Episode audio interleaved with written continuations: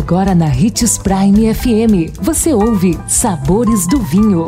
Todas as notícias e informações para quem ama o mundo do vinho. Apresentado por Sabores do Sul, Adega Emporium. Sabores do Vinho. Uma excelente terça-feira, obrigado pela sua companhia aqui no Sabores do Vinho. Meu nome é Marno Menegatti, sou sommelier internacional da adega Sabores do Sul. Em nosso tema de hoje, a pergunta é: você sabe qual a diferença entre aromas de frutas frescas e frutas maduras? Não? Sim? Talvez.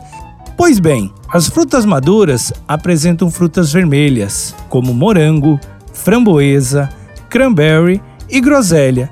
E as frutas pretas são ameixa, amora, cassis e mirtilo e costumam se destacar no aroma dos vinhos tintos. Já as frutas frescas se apresentam nos brancos e têm aromas de figo, maracujá, mamão, pêssego, damasco, abacaxi, melão, pera e laranja, entre outros. Aqueles que apresentam frutas frescas geralmente são provenientes de países de clima frio, ou de um processo de colheita não tardio. Já aqueles que remetem a frutas maduras ou até geleias, em geral estão associados a locais de clima quente ou uvas colhidas mais tardiamente. Nossa dica é: prove um vinho da uva primitivo e um colheita tardia e terás todas as respostas. Gostou do nosso tema de hoje?